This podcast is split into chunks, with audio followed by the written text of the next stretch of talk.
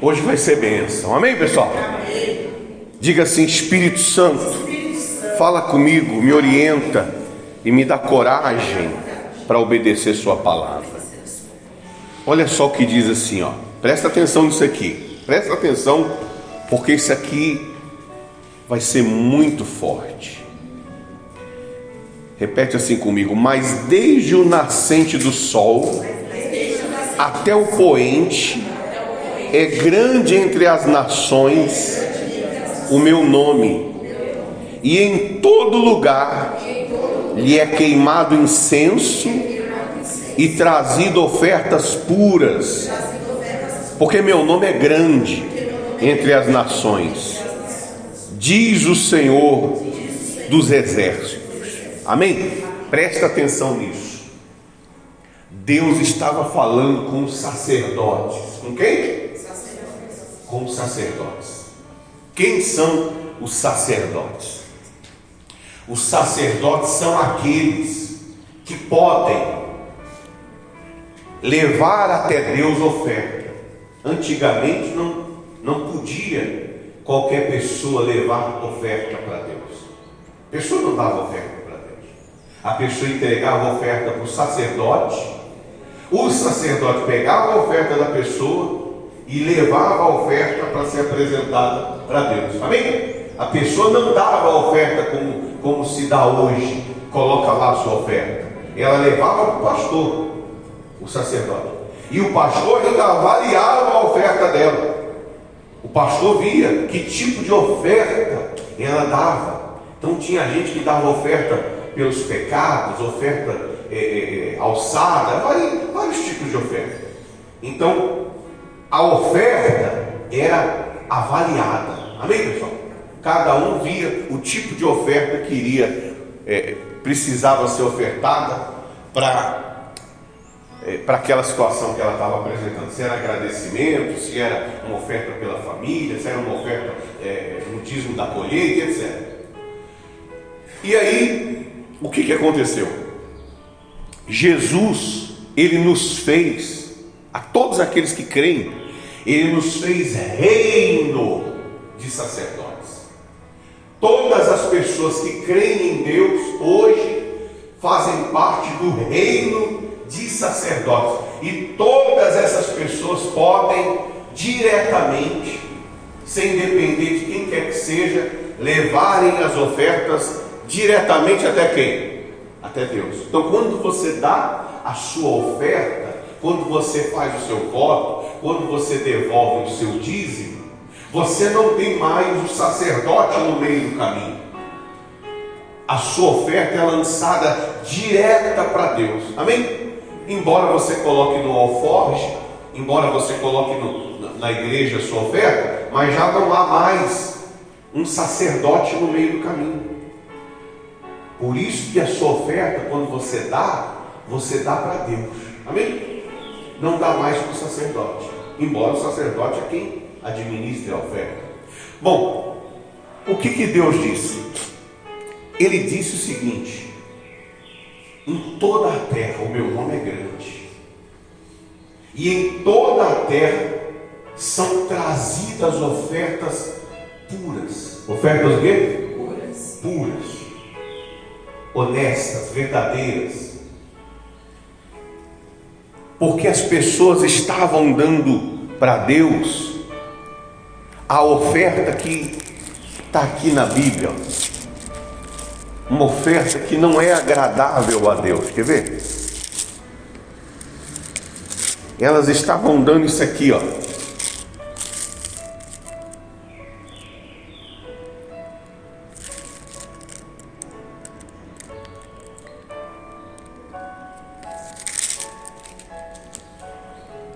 Olha só.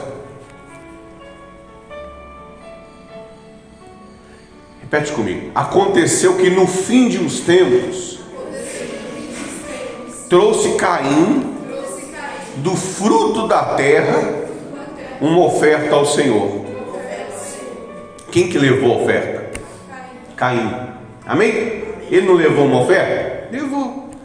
Abel, por sua vez, trouxe das primícias do seu rebanho e da gordura deste.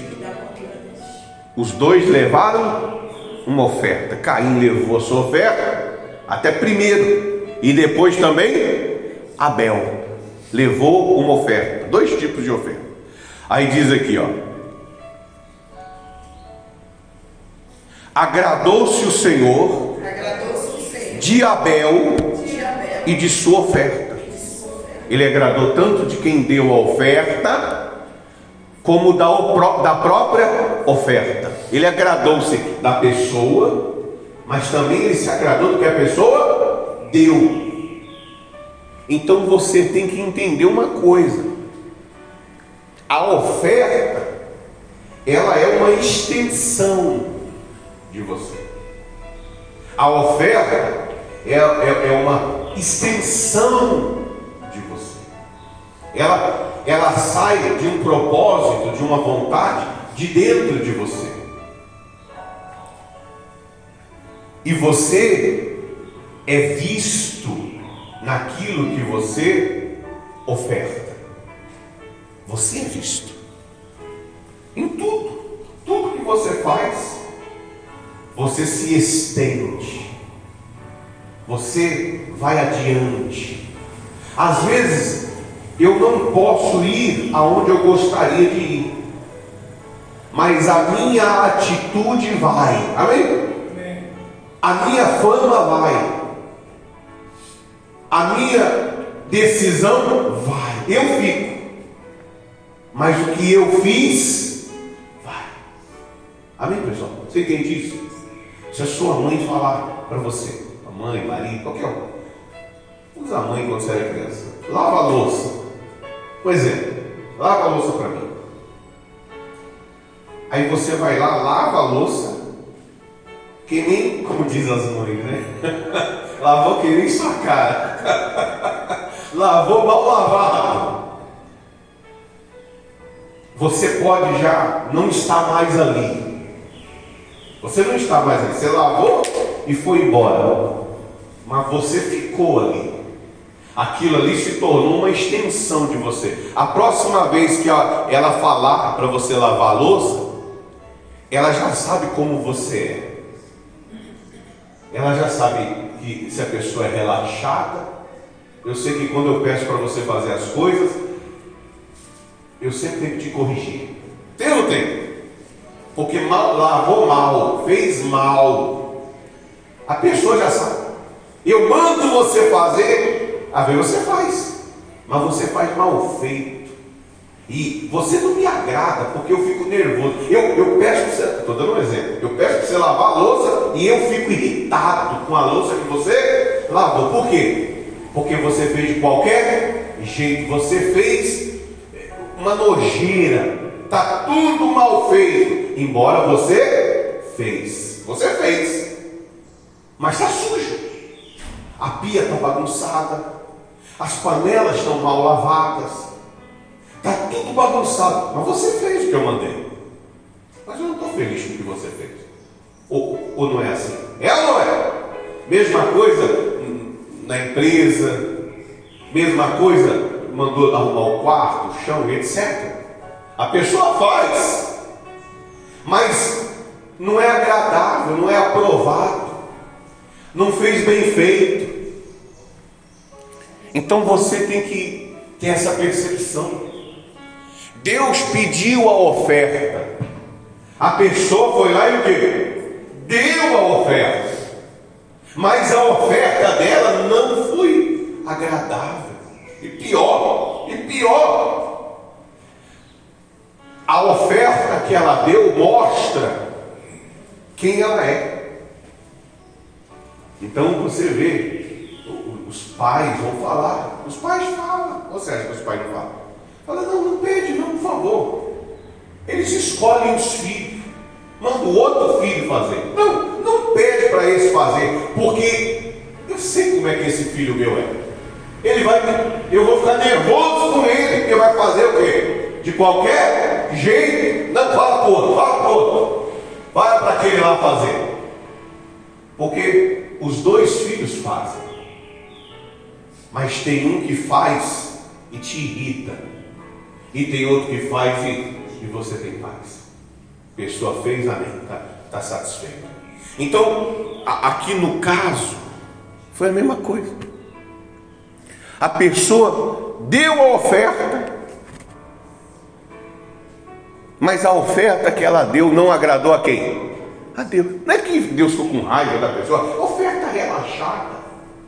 Igual o filho que faz as coisas relaxado. E, e lá no futuro você vai mandar fazer. Você fala, não vou pedir para esse filho. Por que isso aí, rapaz? Não, não pede para esse não. Se ele fizer para você, você vai ter dois trabalhos: de mandar ele fazer e de refazer o trabalho. Porque faz de qualquer jeito, faz com má vontade, faz irrita. Então, quando Caim levou a oferta, Deus não se agradou da oferta de Caim. Vamos lá, está tendo um movimento na igreja que estão me desconcentrando. Eu preciso de concentração. Vamos lá, vamos resolver.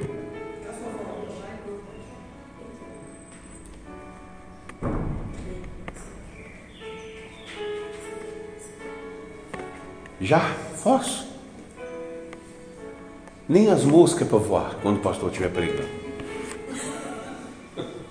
Então, se não tira do espírito, pessoal.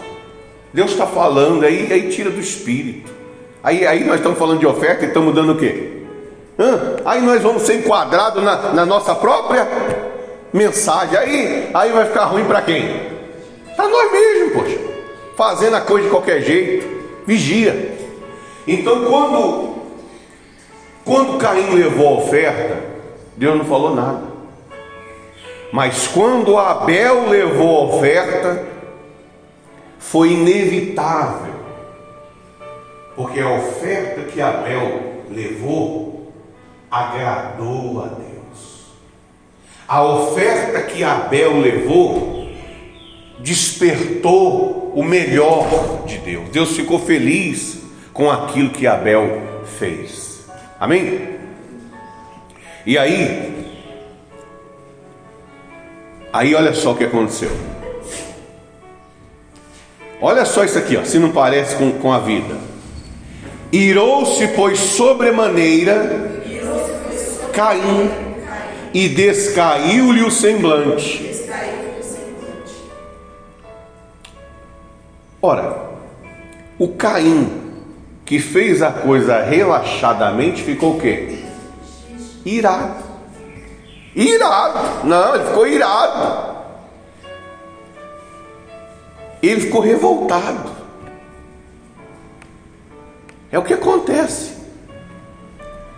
As pessoas fazem a coisa por obrigação e não por amor. Então a pessoa até faz. Você fala para ela fazer, ela até, ela até faz. O problema é que no, no, no que ela faz, a oferta, a oferta tem que ter um componente. A oferta não é simplesmente obedecer, não é simplesmente fazer. A oferta tem que ter um componente a mais, que é o amor, o amor de, o entendimento de que aquilo que você está fazendo é uma extensão de você. Então você faz com alegria, faz com, com, com satisfação, mesmo que não seja fácil de fazer. Mas você faz porque você é uma extensão sua. Então, quando eu dou uma oferta, quando eu faço alguma coisa para alguém,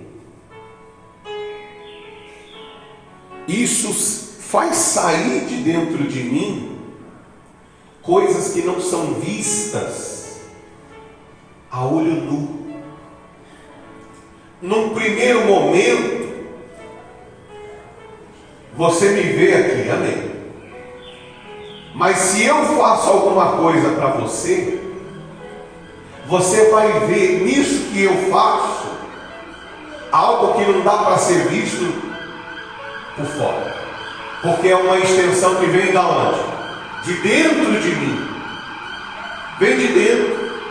Então é um complemento, é algo a mais do que eu sou. Quando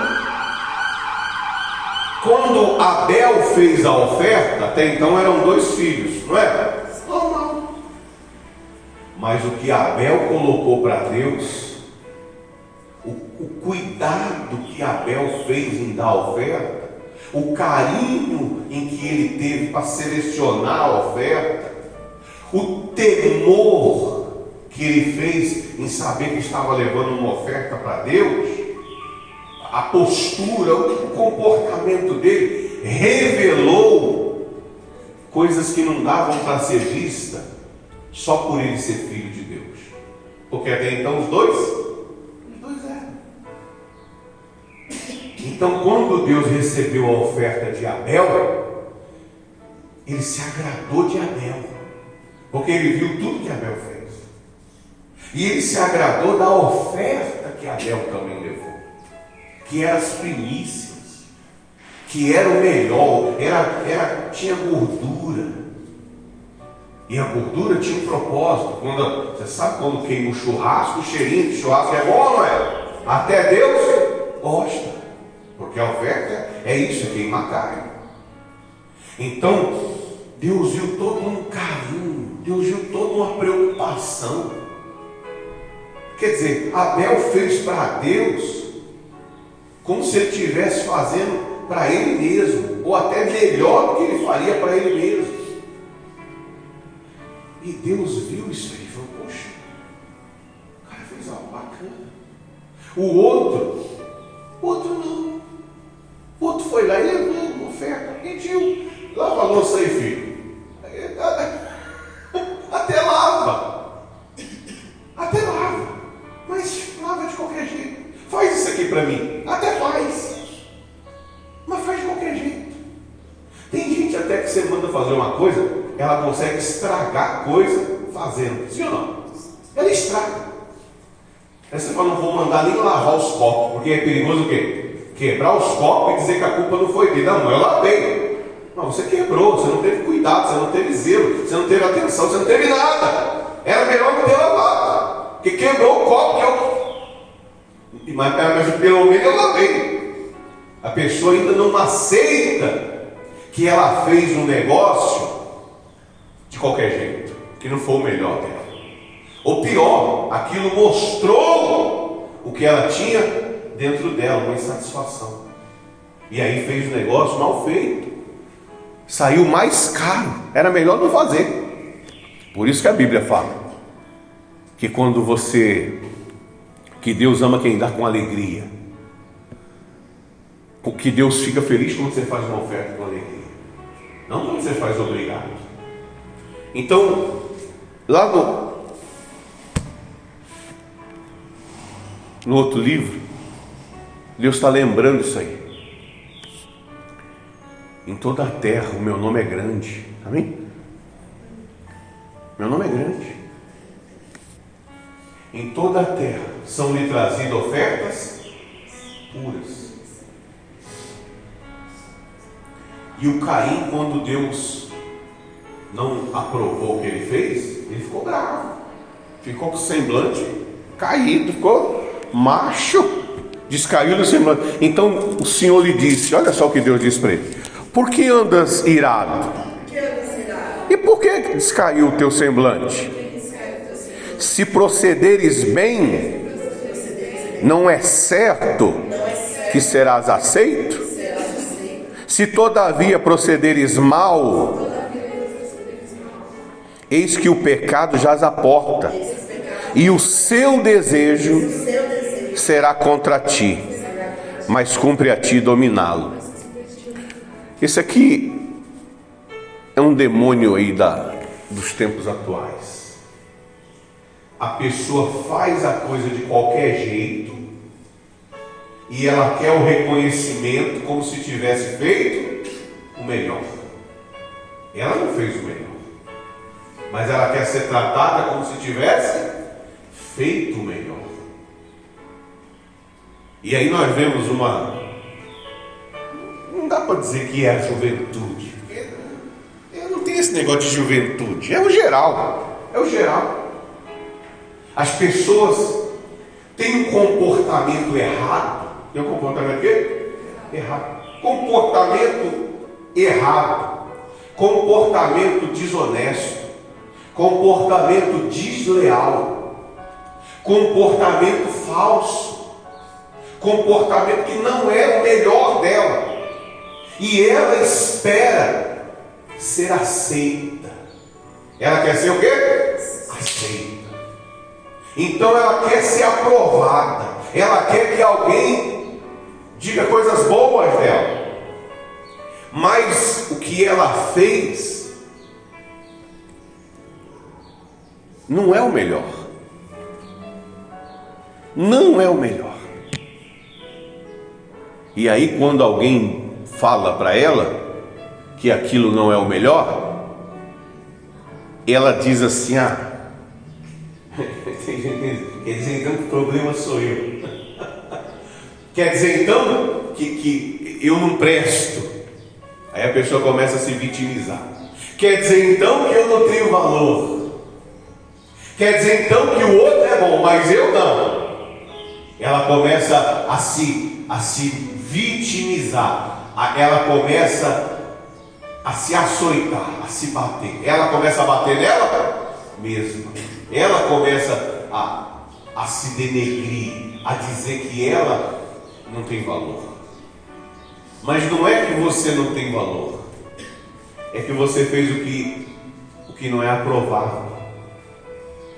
Eu não aprovo o que você fez. Eu não aprovo. E as pessoas têm medo. E hoje em dia a gente até cautela, né?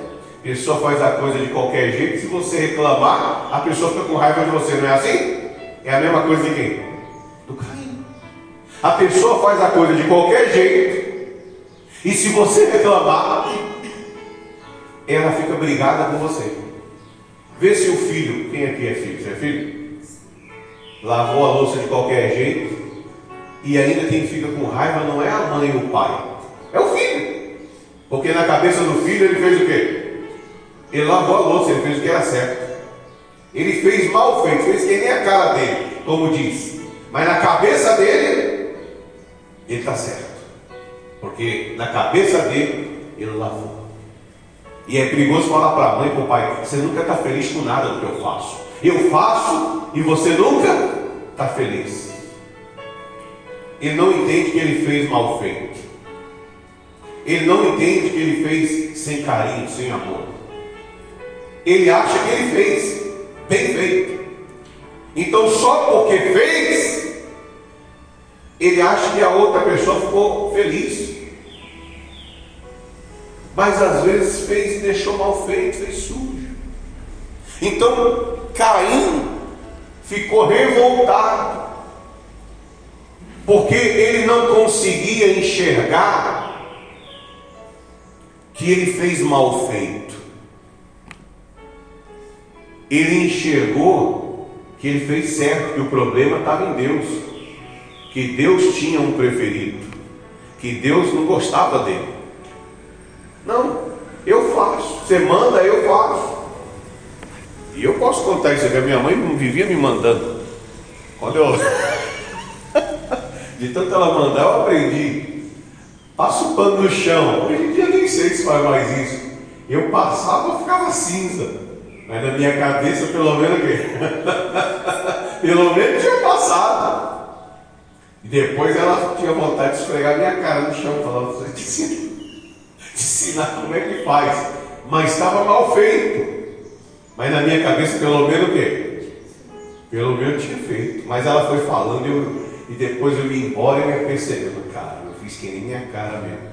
Depois você vai percebendo. Tem gente que se arrepende quando, quando percebe que fez mal feito.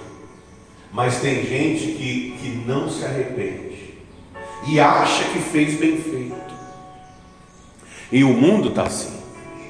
A pessoa está fazendo errado. A pessoa está falando errado, está agindo errado está se comportando errado. mas ela não dá o braço a torcer. Ela não reconhece que podia oferecer o melhor para Deus.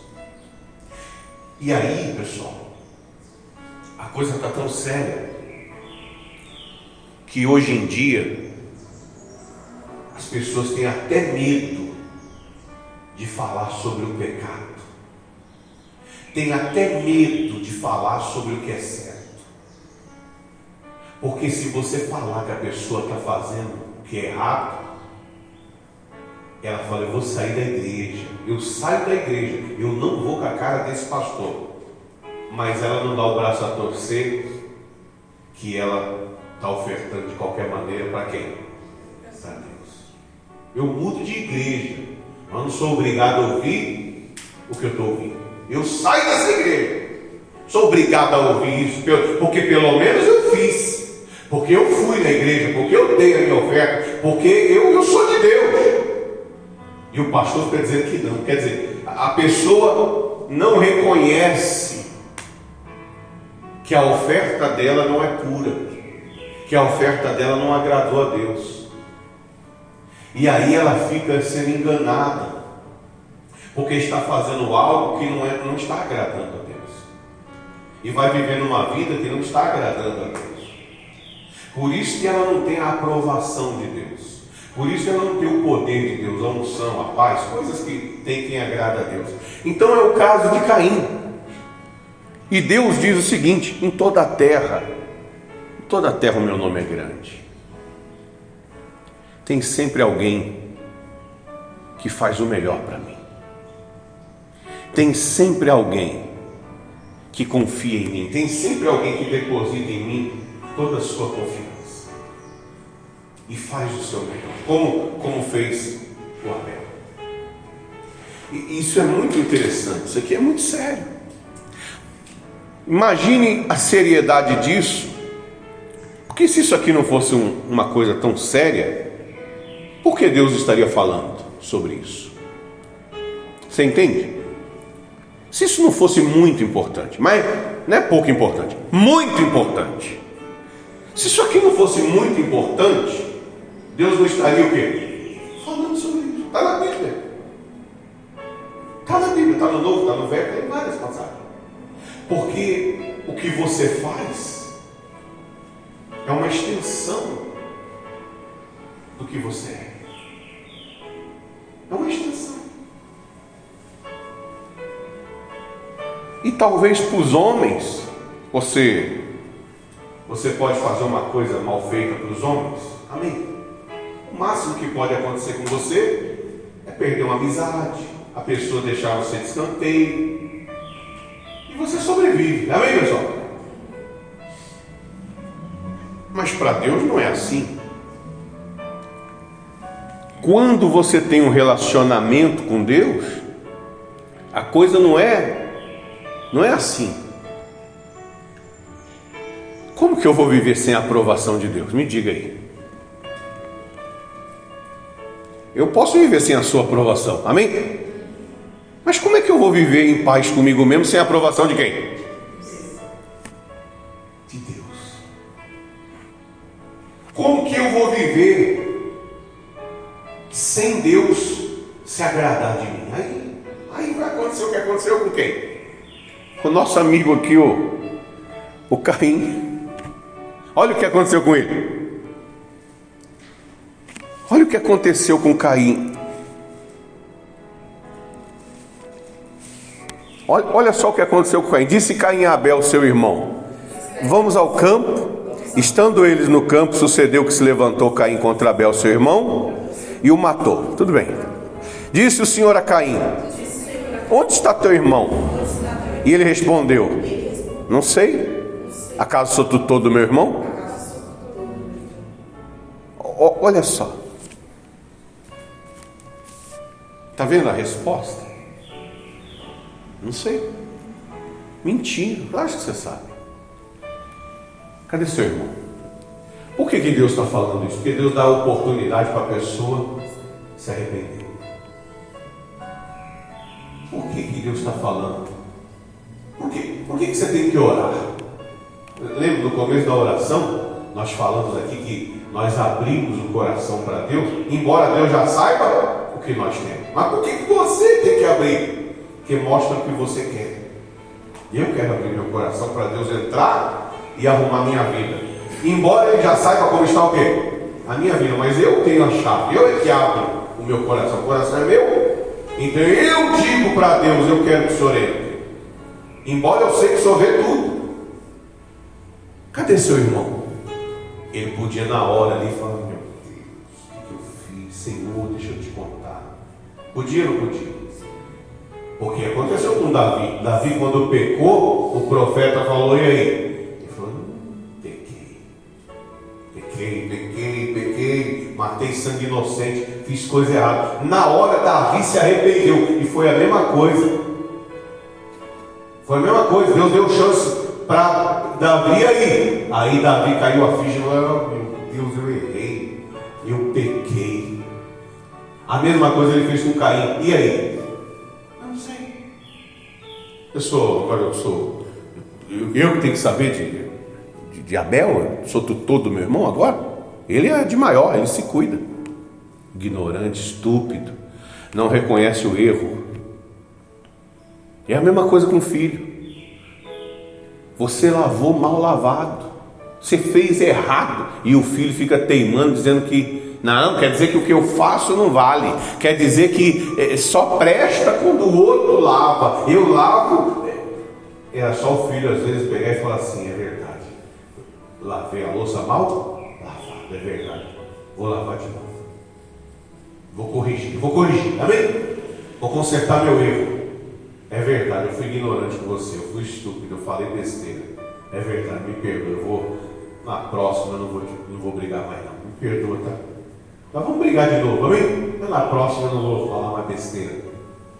Porque eu reconheço que eu errei. Mas a pessoa não reconhece. A pessoa não reconhece. Eu te maltratei. Não reconhece. Não, você mereceu. Não, não, eu errei, eu te maltratei. E a pessoa não dá o braço a torcer. E o Caim não deu o braço a torcer.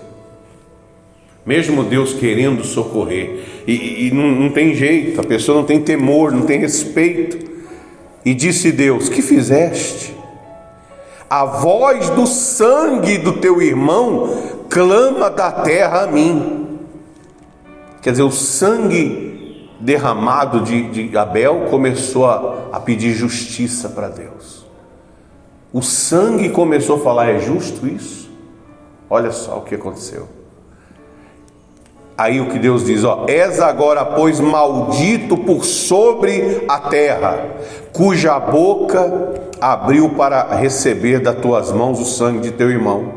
Quando lavrares o solo, não te dará ele a sua força, serás fugitivo, errante pela terra. Então você vê, Presta atenção nisso, você vê como Onde começou a maldição? Onde começou a maldição de viver uma vida miserável, desgraçada, sofrível? Na oferta. No quê? Na oferta. Que não é pura, não é honesta, não é sincera. Está entendendo? A, a, a má oferta desencadeou uma série de, de situações que levou Caim a ser amaldiçoado. Então você tem que tomar cuidado quando alguém fala de oferta. Quando você vê o mundo falando de oferta. Quem falando de oferta? O mundo, o mundo não dá oferta para Deus. Eles dão para o diabo. Para Deus não dão nada. Mas para o mundo eles dão. Para as festas do mundo, para o Deus desse mundo, eles dão. Mas eles dão oferta para o mundo. E ainda querem criticar a oferta para quê? Para Deus. Mas qual é o objetivo do mundo criticar a oferta? é para que você não dê a oferta pura. Você, que às vezes você pode até dar. Amém? Você pode até dar oferta. Todo mundo critica a oferta, mas eu dou oferta. Tudo bem, mas a questão não é, não é essa.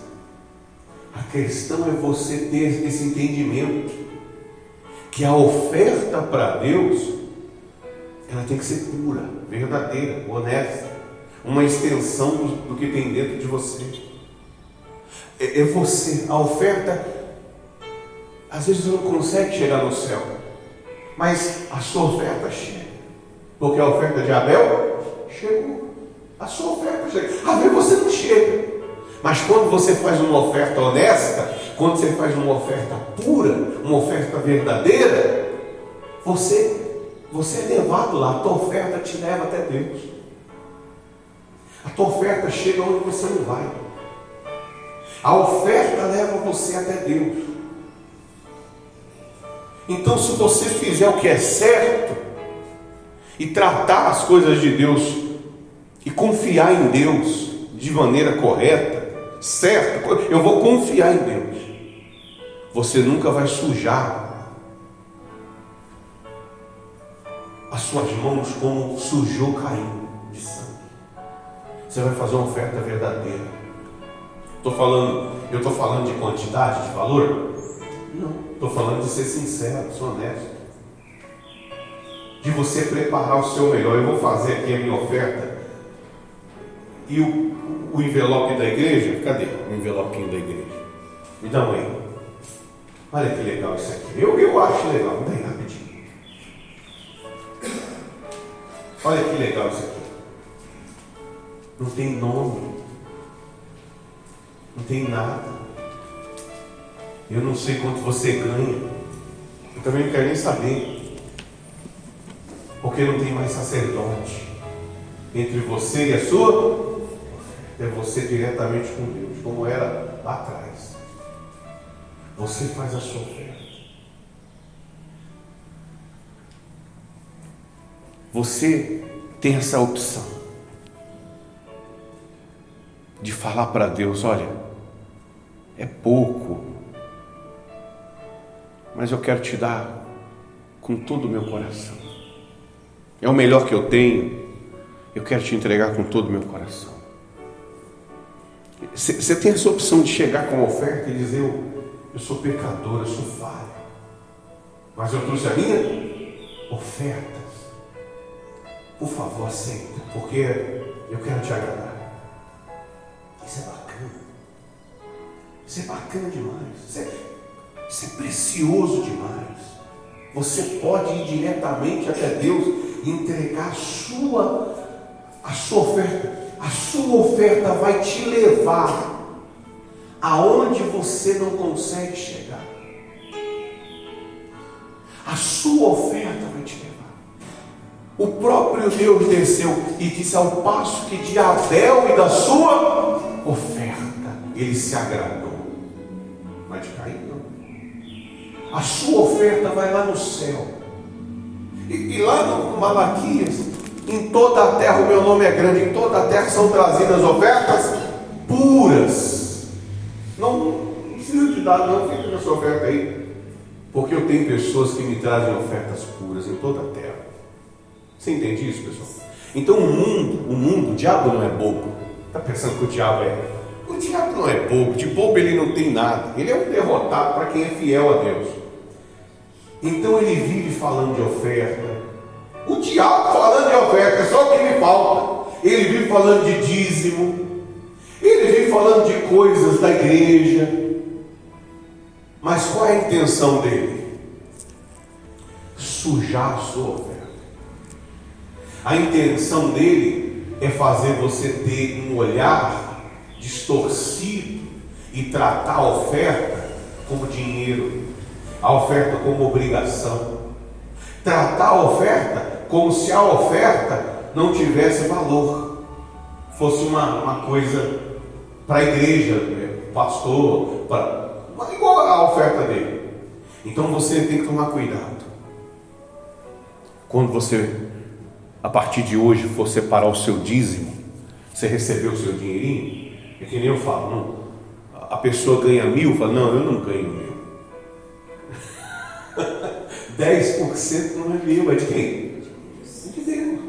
E eu ainda dou mais 10% de oferta, dou 100 de oferta, ou 50 de oferta. Não, eu ganho 800, eu ganho 850. Não vou fazer conta com o que não é meu, porque eu nem conto com esse valor, porque eu sei que uma parte disso é, é de Deus, é primeiro. Então você tem temor. Deus vê isso. Ele vê isso. E aí você tira com temor, transfere, nem pega, até medo, falando, Deus me livre de pegar na, na, no que é de Deus. Isso aqui é do Senhor, meu Pai, está aqui, ó. Eu gostaria de poder dar mais, mas é o que eu tenho. Mas dá com sinceridade, amém?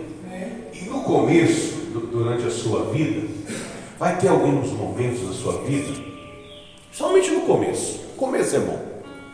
Que você vai dar oferta até chorando. Começo era assim. Que às vezes a pessoa ganha justo, que ela ganha justinho. E ela fala, se eu tirar, vai faltar, mas eu não sabia. E às vezes ela, ela dá a oferta e o, o devolve o dízimo dela. Mas ela fala, eu faço questão de ser fiel. Não é que ela está revoltada, porque ela é obrigada a dar, não. Ela fala, eu faço questão de ser fiel. E no começo é tão justo que às vezes ela ela está ali, ó, justinha. Às vezes eu já tive, eu já dei oferta, já dei dízimo que eu, que eu deixei de pagar a conta de água ou de luz por causa do, do, da oferta que eu, que eu falei que ia dar, ou do dízimo que eu ia dar, e eu deixei, eu falei, tá aqui, ó. E o coração até apertado. Coração apertado. Deixei vezes de comprar coisas que eu queria, porque eu falei que ia fazer um voto, porque eu tinha uma conta no começo para pagar, e eu, eu fiz. E saía com o coração batendo uma, falhando outra. Mas eu, eu dizer, não, Deus vai suprir. E dali a pouco suprir. E aí foi, foi, a vida foi se acercando. Até eu aprender. Então, às vezes você vai fazer ofertas que vai ser assim. Que vai ser apertada. Você é obrigado a dar? Você pode fazer igual o Caim fez. Você pode fazer de qualquer jeito. Mas se você fizer o que é certo, você vai ser aceito. Mas se você fizer o que é errado, o pecado jaz a porta. Se você fizer de qualquer jeito, o pecado vai chegar em você e cumpre a ti dominar. Não é difícil segurar o pecado quando você está obedecendo ele. Então o pecado deu uma direção para Caim. Você vai consertar o seu erro, não é se arrependendo. Você vai consertar o seu erro matando o seu irmão. Não, não precisa de você reconhecer que você fez o que é errado. A culpa não é sua, a culpa é de quem? Do Abel que fez o que é certo. Essa foi a direção de quem? Do pecado. Então, quando você faz o que é errado, o seu desejo se torna contra você. Você passa a ter desejo de se destruir. Ele fez o que é errado, então ele recebeu uma direção para consertar o erro. Você tem que matar o seu irmão. A pessoa recebe a mesma coisa hoje em dia. Ela comete o pecado e aí ela não sabe por que, que ela entrou naquela dívida. Ah, você teve um problema. É, você vai resolver o seu problema pegando dinheiro do agiota. Meu Deus do céu, não é possível. E a pessoa recebe um pensamento desse e ela concorda com o pensamento desse. O que estava ruim. Ah, você fez o que é errado, você vai resolver o seu problema parando de conversar com a pessoa e brigando com ela. Gente, ah, você resolveu. Não, errado não está você, errado está ela que está te cobrando. Dali a pouco você resolve, separa, separa que, que resolve.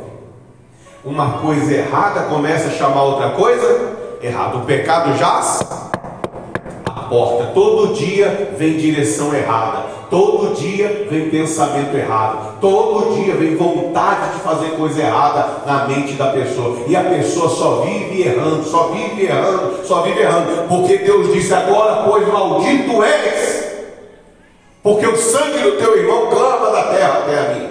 Porque se você tivesse feito o que é certo, a sua vida tinha sido consertada. Mas você não se arrependeu. Então você vê que a oferta é algo muito importante. Muito importante. Por isso que você tem que ser honesto. Amém, pessoal?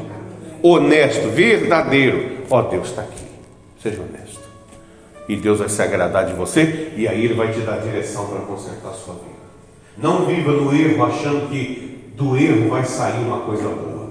Do erro vai sair uma coisa pior. Graças a Deus.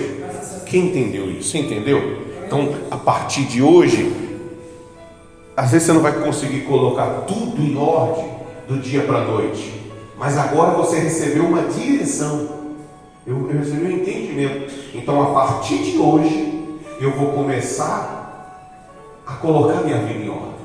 A partir de hoje. Não, não sei se eu consigo fazer tudo isso hoje, mas eu já entendi que a partir de hoje a minha oferta a Deus vai ser com temor, vai ser sagrada. Eu vou começar a acertar isso. Eu vou começar a ajeitar minhas contas. Quer saber? Eu vou pôr no caderno, eu vou separar as coisas de Deus, eu vou colocar o que é meu e eu vou ter temor a partir de hoje. Aí você vai começar a fazer o que é certo. Em vez de ficar que nem o Caim. É, eu, e, agora a culpa é minha? Eu, eu tenho que saber do meu irmão? Não, obrigado, Senhor, porque o Senhor me mostrou como consertar a minha vida. Obrigado. Deus me deu uma direção de como tirar. Por exemplo, não tem pessoas que têm maldição? Então Deus me deu uma direção de tirar a maldição da minha vida. Pronto, eu vou fazer isso. Eu vou fazer o que é certo. Porque ele disse: se eu proceder bem, eu vou ser aceito. Então eu quero ser aceito. Eu vou colocar isso na minha vida. Graças a Deus, agora eu tenho uma direção. Então, daqui um mês, daqui a dois meses, eu vou colocar minha vida em ordem. Daqui a pouco, a palavra de Deus vai se cumprir. Porque Ele deu ordem a meu respeito para que as bênçãos me persiga e me alcance em todos os meus caminhos. Mas por que, as bênçãos não chegam até a mim? Não chega um, nem. Também eu estou fazendo tudo errado, mas agora eu recebi a direção. Aí você vai fazer a direção, daqui um mês, daqui a dois meses, você vai ver as coisas se alinhando. Daqui a pouco, a paz. Se você não tinha paz, daqui a pouco você vai falar: que paz, hein? Paz em casa. Aquelas brigas passou, aquelas confusão passou. Oh, beleza, hein? a vida está andando, porque as coisas começou a andar, porque eu comecei a fazer o que é certo. E Deus disse que se eu fizesse o que é certo, eu seria aceito. Ele está me aceitando, então ele tá, eu tô, estou mostrando para Ele que eu quero acertar minha vida e Ele está me abençoando. Às vezes não vem o dinheiro, mas vem uma ajuda, alguém que dá uma ajuda, um livramento que acontece, uma coisa que não quebra, a, a, as bênçãos começam a te cercar e a vida começa a ser agradável. Graças a Deus. Graças a Deus. Muito bem, vamos lá agora no livro de Ezequiel 37. Por mim, eu mandaria vocês para casa, que já está abençoado. mas nós vamos entrar nessa campanha do Vale de Ossos Secos, que é, é um assunto agora diferente do da oferta. Nós vamos tratar agora de outro assunto. Vamos lá. É, Ezequiel 37 diz assim: ó, repete comigo. Veio sobre mim a mão do Senhor, e ele me levou pelo Espírito do Senhor e me deixou no meio de um vale que estava cheio de ossos e me fez andar ao redor deles. Eram muito numerosos na superfície do vale e estavam sequíssimos. Olha que interessante isso aqui, ó. Veio sobre mim a mão do Senhor e ele me levou pelo Espírito do Senhor. Então, é uma coisa espiritual. Deus tirou a pessoa de um lugar espiritualmente, deu para ele uma visão. Amém? Levou a ele, levou ele para uma visão espiritual. E nessa visão espiritual, presta atenção que isso é muito forte. Essa visão espiritual colocou ele para andar num vale que estava cheio de ossos. ossos secos. E aí ele começou a andar. Quanto mais ele andava pelo vale de ossos secos, aquele fato de Deus colocar ele para andar no, no, vale de ossos secos, era justamente para para que ele pensasse com a capacidade humana dele. Como que como é que vai sair alguma coisa do meio de um de onde só tem ossos sequíssimos? Não é que está podre, não está tá seco, não tem vida nenhuma. Quanto mais ele andava no meio daquele vale de ossos secos, mais uma certeza tomava conta dele. Que aquilo ali não tinha jeito. Está entendendo? Então, às vezes nós somos levados diante de uma, de uma situação e é como se fosse esfregado na nossa cara. Isso não tem jeito. A pessoa olha para a situação e ela fala: Olha, eu posso não saber muita coisa, não, mas uma coisa eu sei. Isso aqui não tem? Não tem jeito. Às vezes tem uma doença e a pessoa fala assim: Eu, eu não sou médico, não, mas eu sei que essa doença tem jeito. Às vezes a pessoa tem um vício. Ó, oh, eu não estudei para isso, não, mas eu sei que uma coisa: esse vício aí não tem? Não tem jeito, não. Não tem cura, não. Aí tem um problema no casamento, no relacionamento.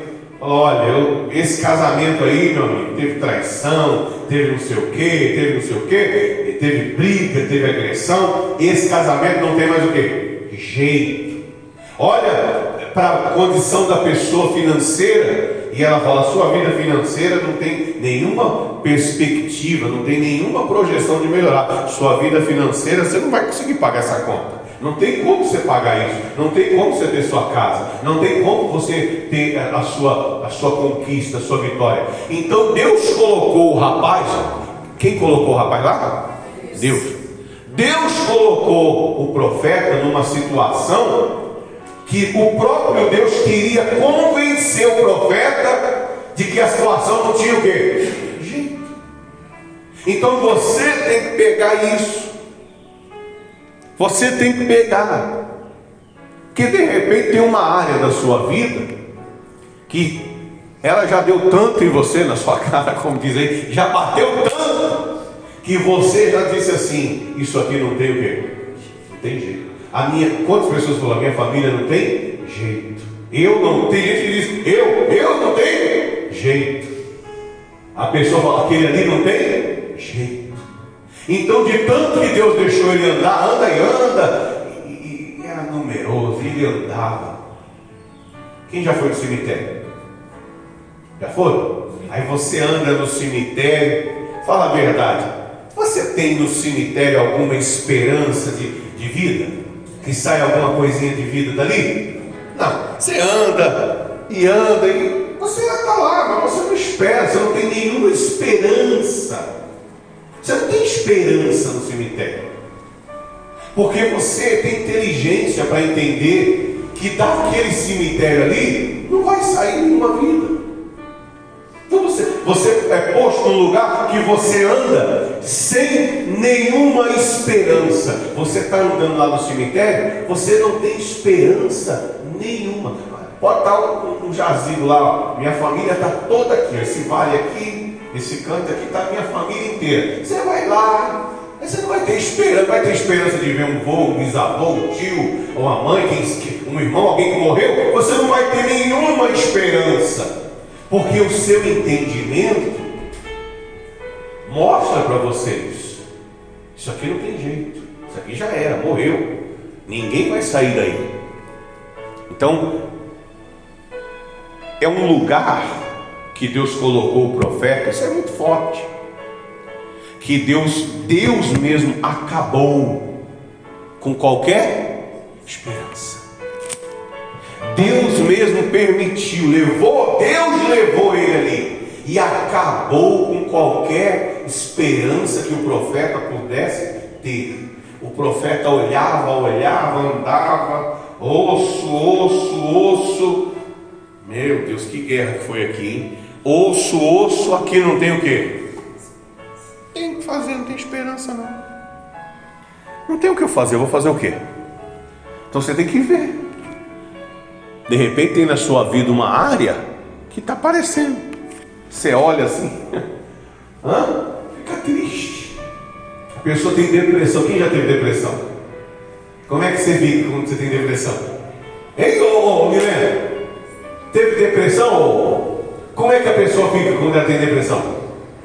Sem o quê? Sem esperança. É como se sucasse tudo.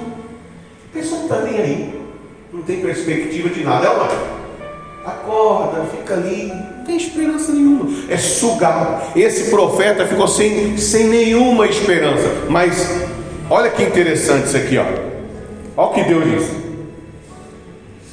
No 3. Então me perguntou, filho do homem, acaso poderão reviver esses ossos? Respondi, Senhor Deus, tu o sabes. Ah, aqui, aqui está o pulo do gato. aqui, aqui está toda a verdade. Porque no que, no que se refere a mim, eu tenho certeza que isso aqui não tem o quê? Isso aqui não tem jeito.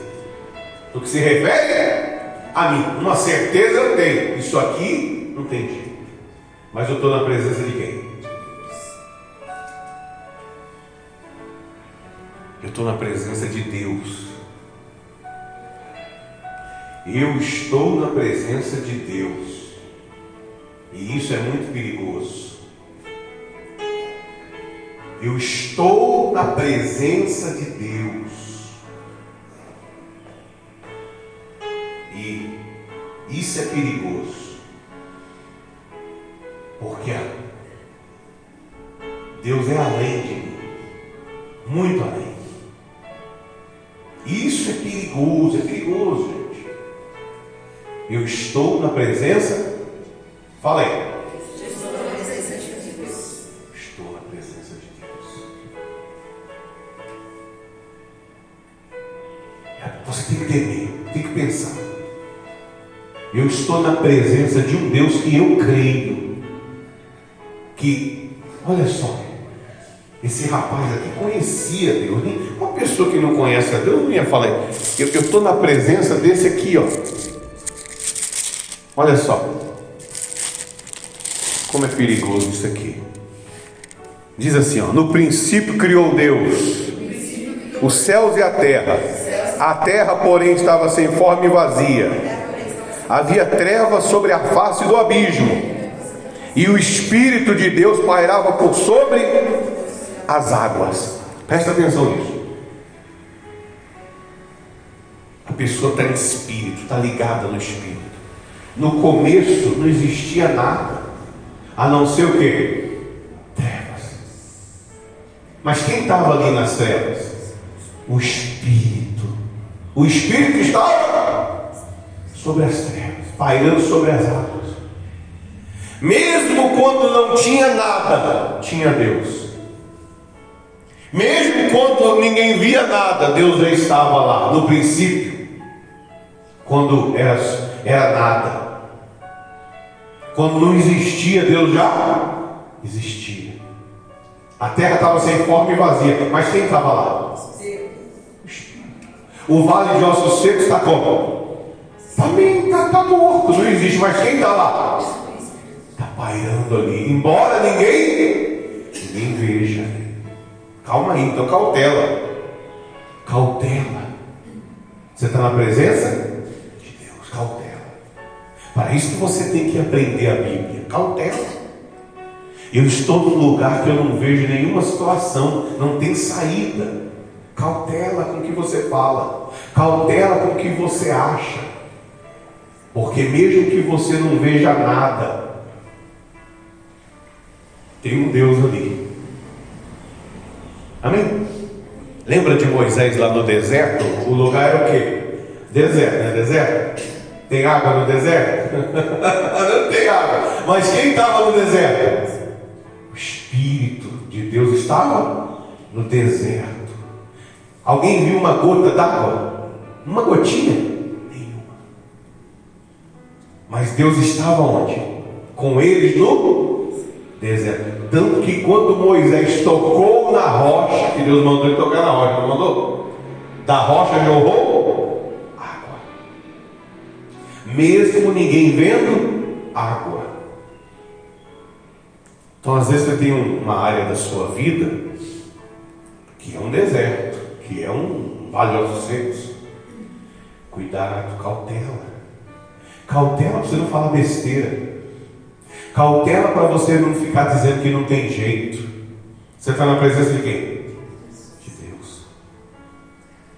E Deus perguntou para o rapaz: e aí? E aí? Esses ossos secos podem voltar a ter vida? Ou quem é o profeta? Ezequiel. E aí, Ezequiel?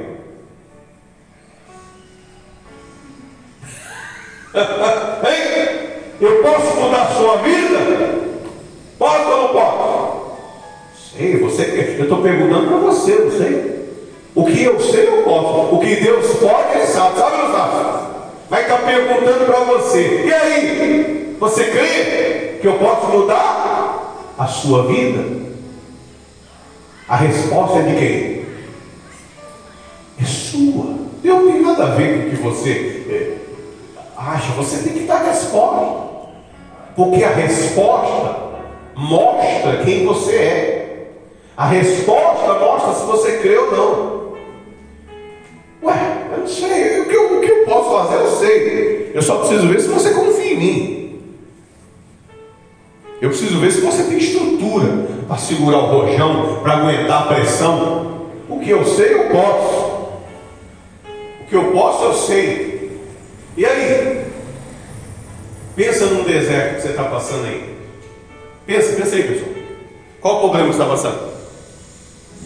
Pensa nenhum. Quem pensou? Já pensou? E aí?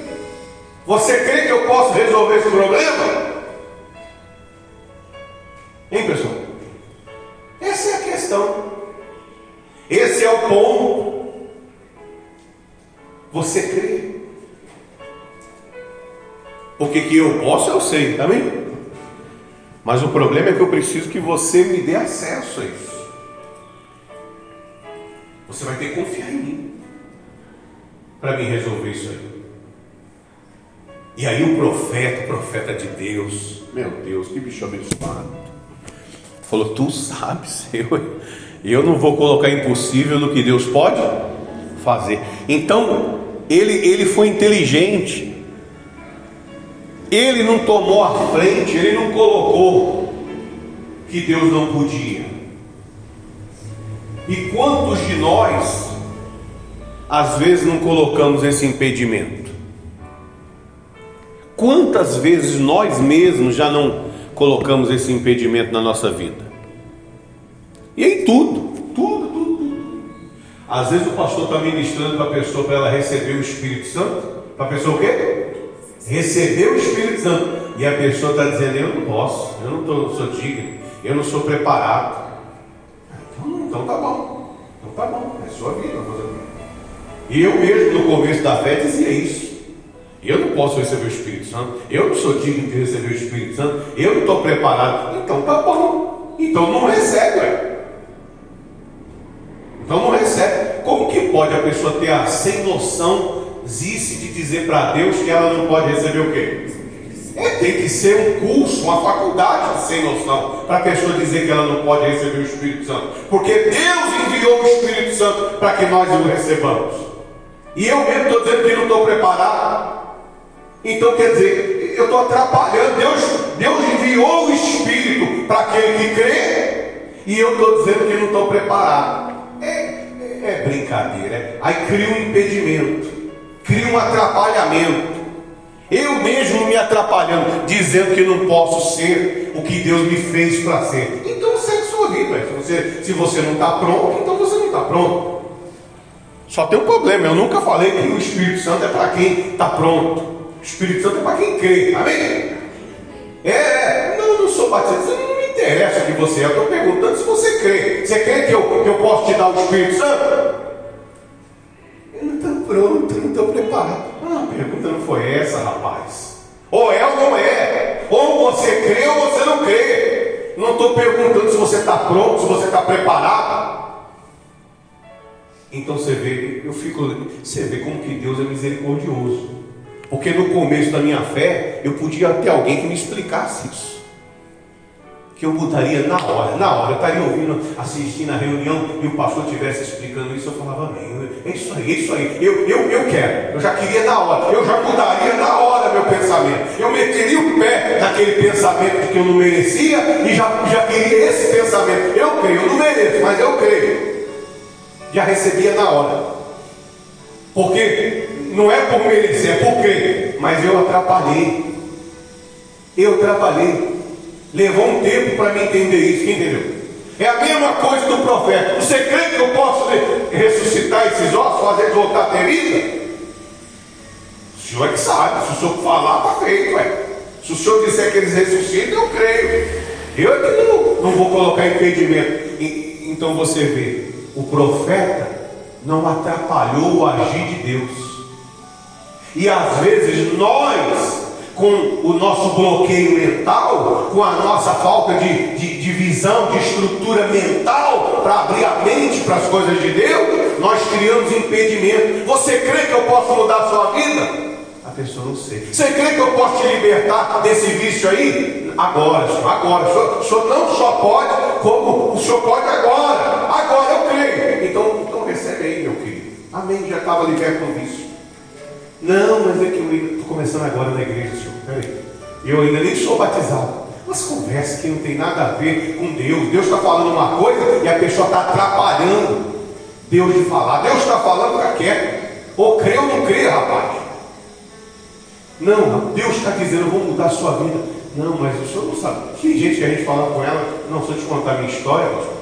O senhor, não, deixa eu te contar, o meu marido Ó, deixa eu te contar, minha mulher, a pessoa quer me comover.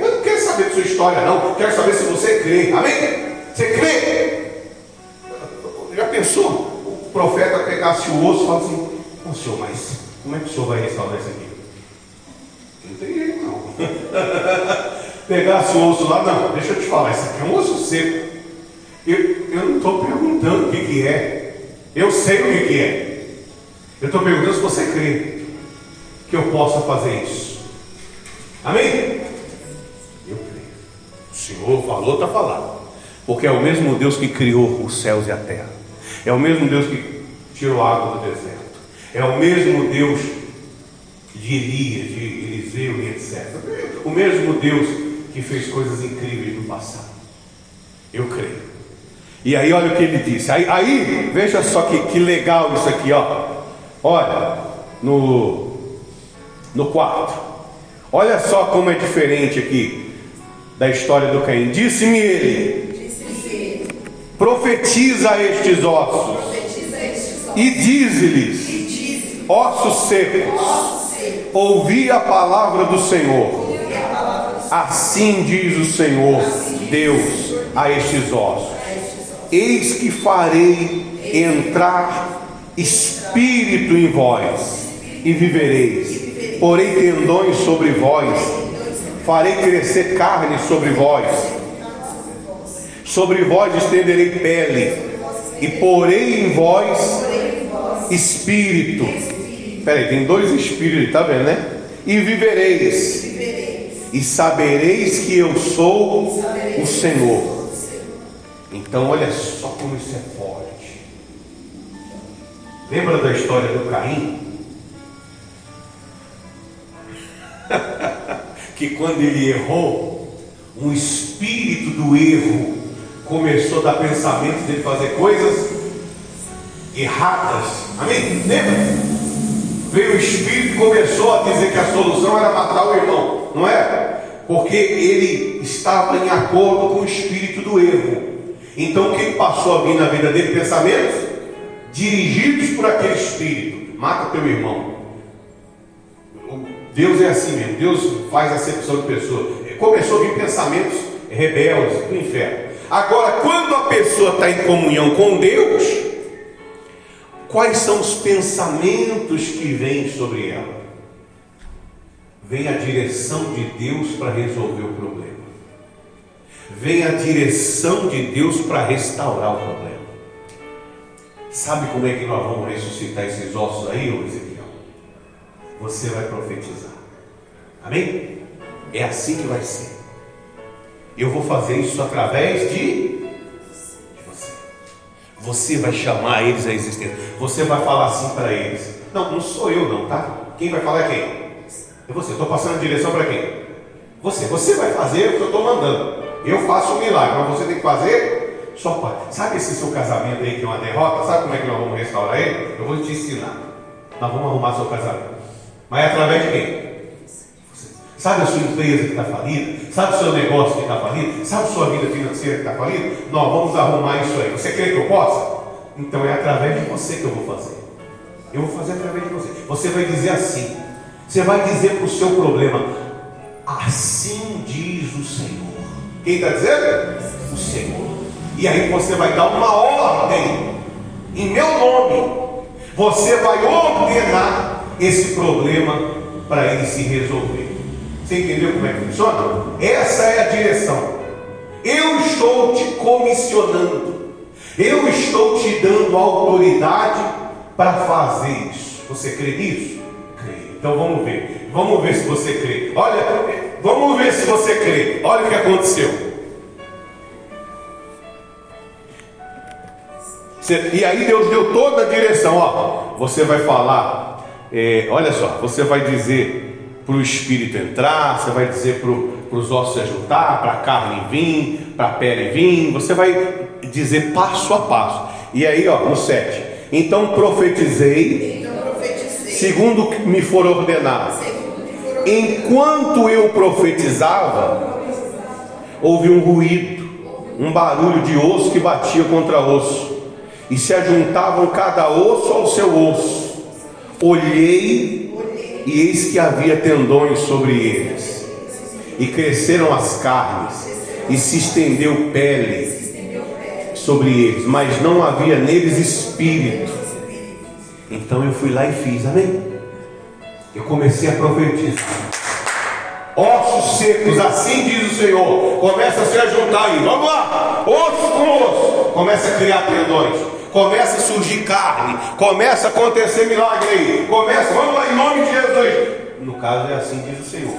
Assim diz o Senhor. E aí, quando ele ia profetizando, os ossos foram se ajeitando. E aí se ajeitaram. Só que ainda faltava ter vida.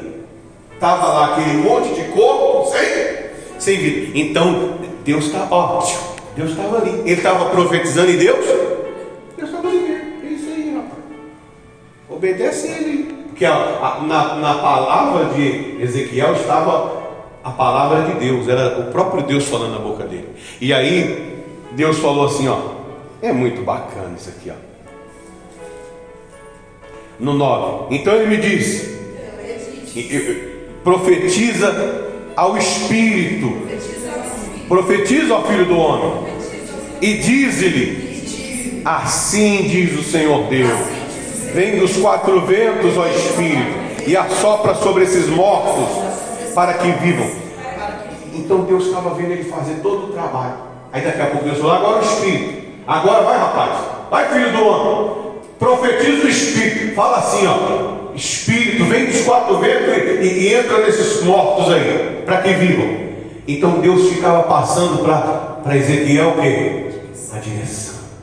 Porque você está na luta, na luta com você, meu amigo. Amigo só. Você está no deserto e Deus o quê? Está no deserto. Às vezes ele está ali do seu lado. Às vezes ele está ali do seu lado. Você está na sua casa lá, o bicho está pegando, e Deus está ali. Ele não vai fazer nada, não. Não vai fazer nada. Ele não vai fazer nada. Ele vai te dar direção. E se você crê, você obedece à direção. Deus não vai fazer. Ele vai te dar direção. Deus estava lá no Vale de Alto Seco. Deus estava lá de boa, só vendo. Eu imagino o céu todo ali, né? Os anjos vendo, Miguel, Gabriel, e aí? Olha lá o varão lá.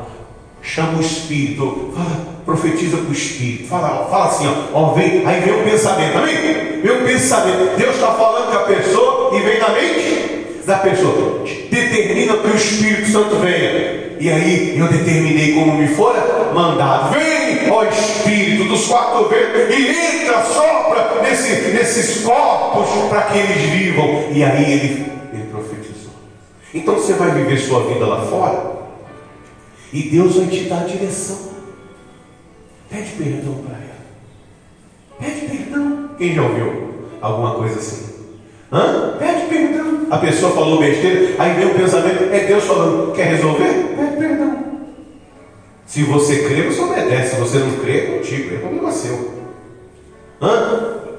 Vai, vai procurar um emprego, corta cedo, tal hora, leva seu currículo em tal empresa. Já aconteceu com você? Leva seu currículo em tal empresa. Anda por tal lugar, lá você vai achar um negócio lá.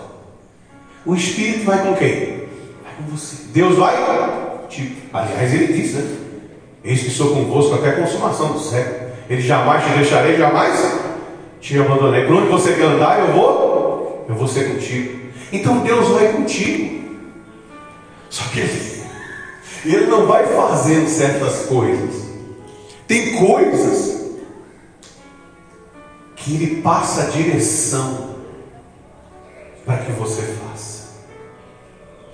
E aí depende de você crer e obedecer a direção. Cabe você obedecer. E o, e o rapaz aqui, o Ezequiel, obedeceu. Então você vai para sua casa e Deus está te dando uma direção. Você vai chamar a existência aquilo que ainda não existe. Essa é a direção você vai ter um comportamento de quem é aprovado por Deus. Esta é a direção. Você vai pôr em ordem a sua vida inteira.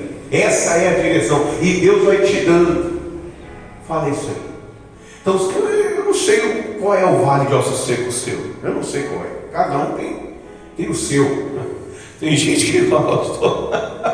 Eu tenho uns dois, três vales. Vou arrumar esse vale aqui. E mais ali na frente eu tenho outro vale. Eu tenho várias lutas na minha vida. Mas Deus está te prometendo te dar uma, uma direção. Onde começou a direção? Acertando seu relacionamento com Ele. Amém? Acertando seu relacionamento com Ele. Fazendo o que é certo consertando seu relacionamento, sua vida com Deus. E aí Ele vai começar a te guiar. E aí, diante de, de situações, você vai ter que tomar decisões. Eu não sei se é montar o seu negócio, se é arrumar emprego, se é arrumar sua família, não sei o que é. Cada um tem, tem o seu vale ossos secos. Mas eu sei de uma coisa você vai dizer para o impossível: Assim diz o Senhor. Começa a acontecer. Pastor, eu queria um marido, uma namorada, uma pessoa para me casar. Então você tem que dizer: Eu quero uma pessoa para me casar desse jeito, assim, assim, assim. Você vai determinar e confiar. Amém? Não vai deixar os pensamentos negativos te atrapalhar. Pastor, eu quero minha empresa. Minha empresa tem que andar. Então eu quero um faturamento de X mil reais. E para mim ter esse faturamento, Senhor, eu preciso que abra minha mente, porque às vezes eu mesmo estou me atrapalhando. Então eu quero faturar. Crie em mim sabedoria, crie em mim não sei o quê. Abre porta, você vai determinar. Assim diz o Senhor. Eu quero esse faturamento. Comece a criar situações na minha vida para que chegue um faturamento do valor que eu quero. Então você vai começar. Eu quero a minha casa, eu determino a minha casa. E assim diz o Senhor. Eu quero uma casa própria nas minhas mãos, assim, assim, assado. Você tem que começar a determinar. Amém? Você tem que começar. Essa é a direção de quem? De Deus. E para ter a direção de Deus, você tem que fazer o que é certo. Você tem que ter ofertas puras, coração puro, mente pura, livre de maldade, livre de demônio. Você tem que ter essa personalidade de Deus. Eu sou de Deus, vivo para Deus. Isso aqui, isso aqui tem, tem algo maravilhoso. Você pode pegar assim e abraçar. Isso aqui é bom demais. Quê? Só depende de quem? Só de quem? Só de você. Tem aqui uma terceira pessoa? Só você e quem? Só você. Vê se Deus está colocando alguém para atrapalhar a sua vida. Sou eu e você. Amém? Eu e você. Você e eu. Eu, eu te dando a direção. Não, e minha mulher, eu quero saber de sua mulher. E o marido que eu pedi, isso não é problema meu. Eu tô, meu negócio é com quem? Eu e você, você e eu. Só eu e você. É a minha palavra para você. Não, mas e meu filho? Eu nem... Não, mas a campanha é pelo meu filho. Então, eu vejo com ele, mas o meu negócio é com quem? É com você. Então, é, é um relacionamento com Deus. Eu e você. Só eu e você. É só o que eu quero. É só o que eu quero. Eu não quero mais ninguém. Eu quero eu e Deus.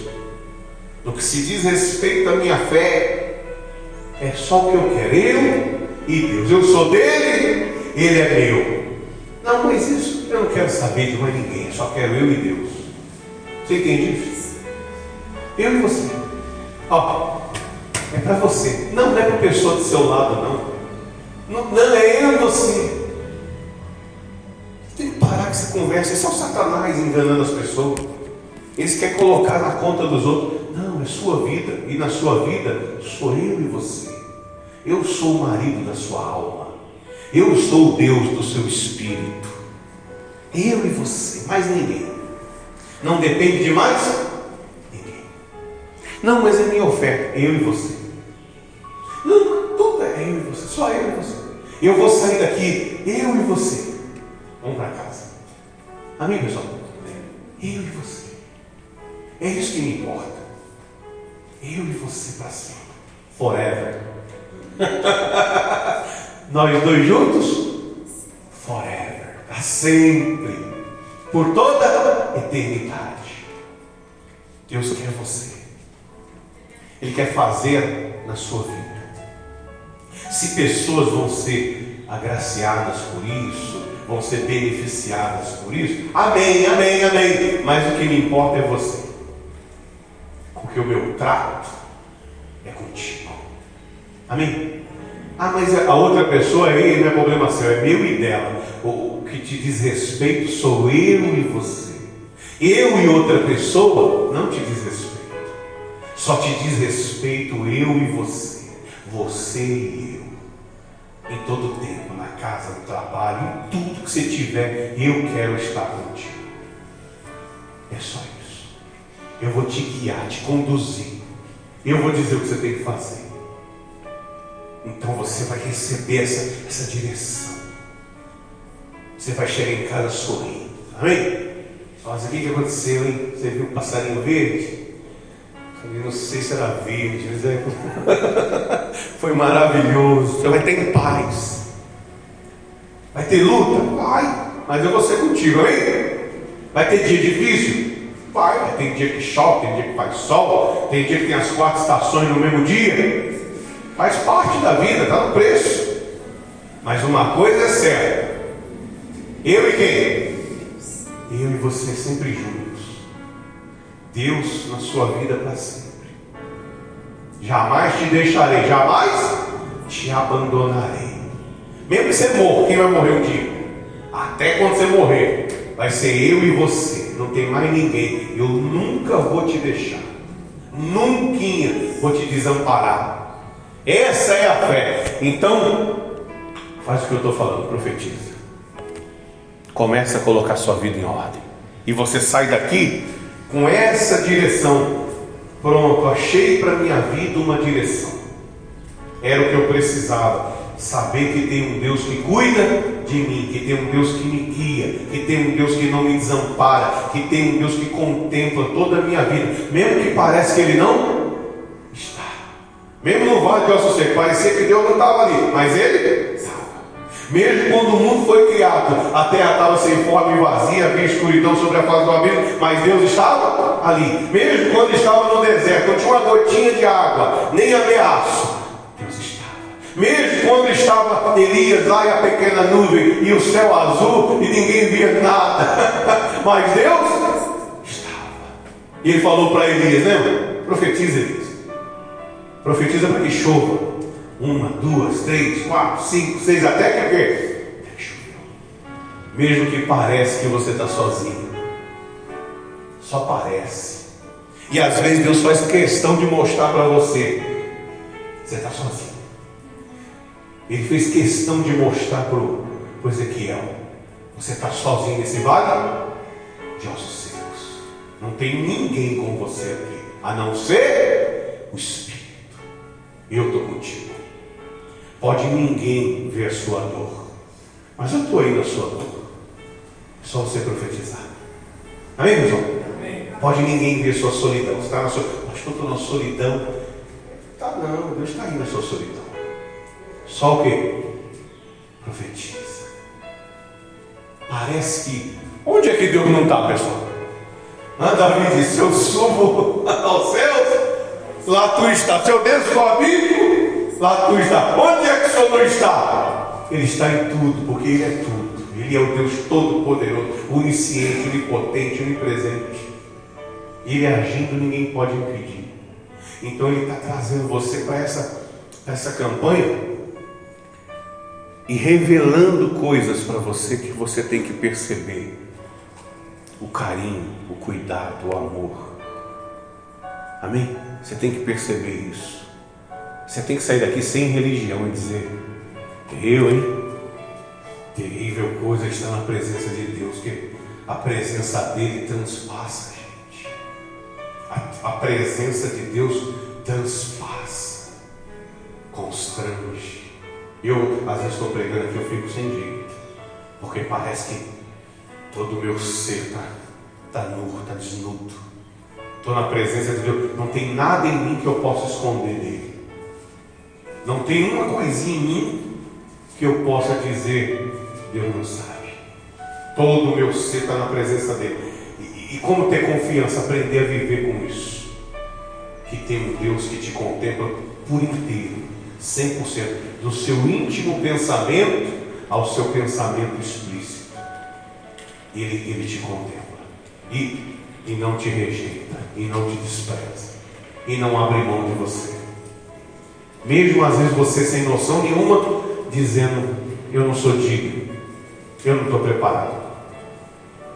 Não é questão disso, é questão se você crê. Amém?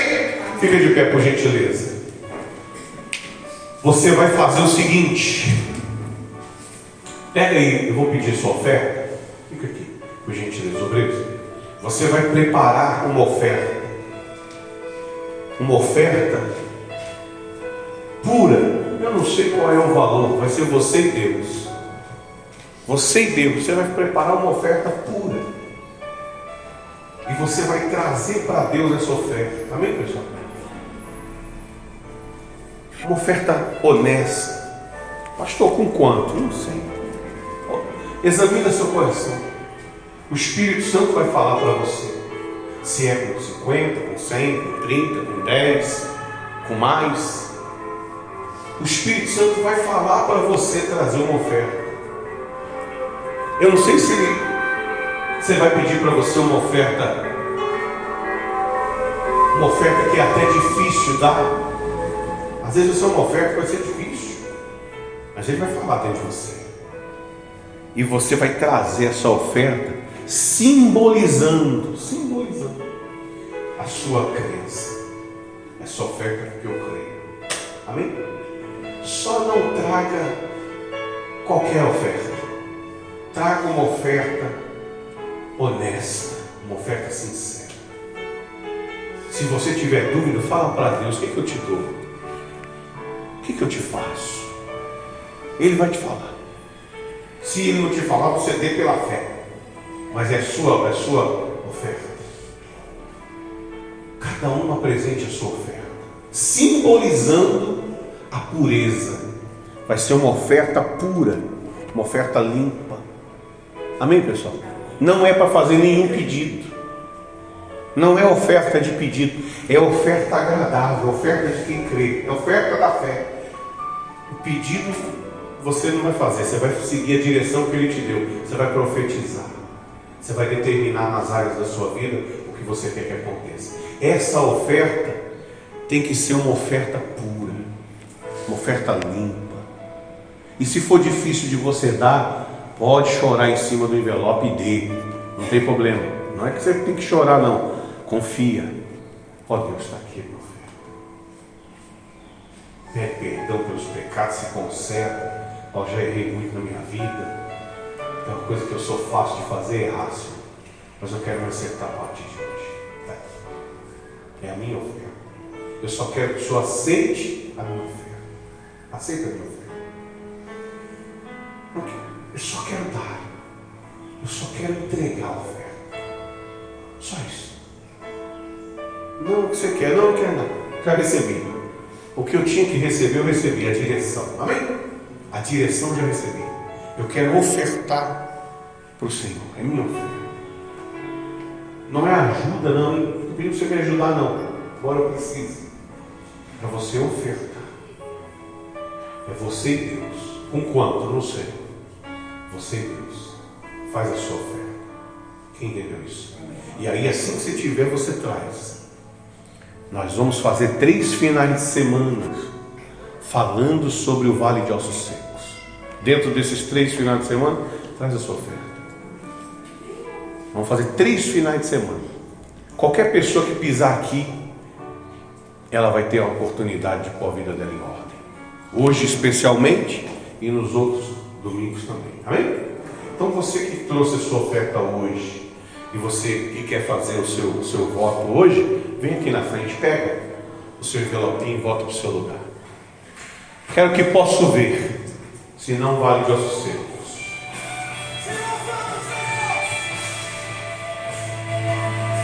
Isso é sobre a vida que posso ver.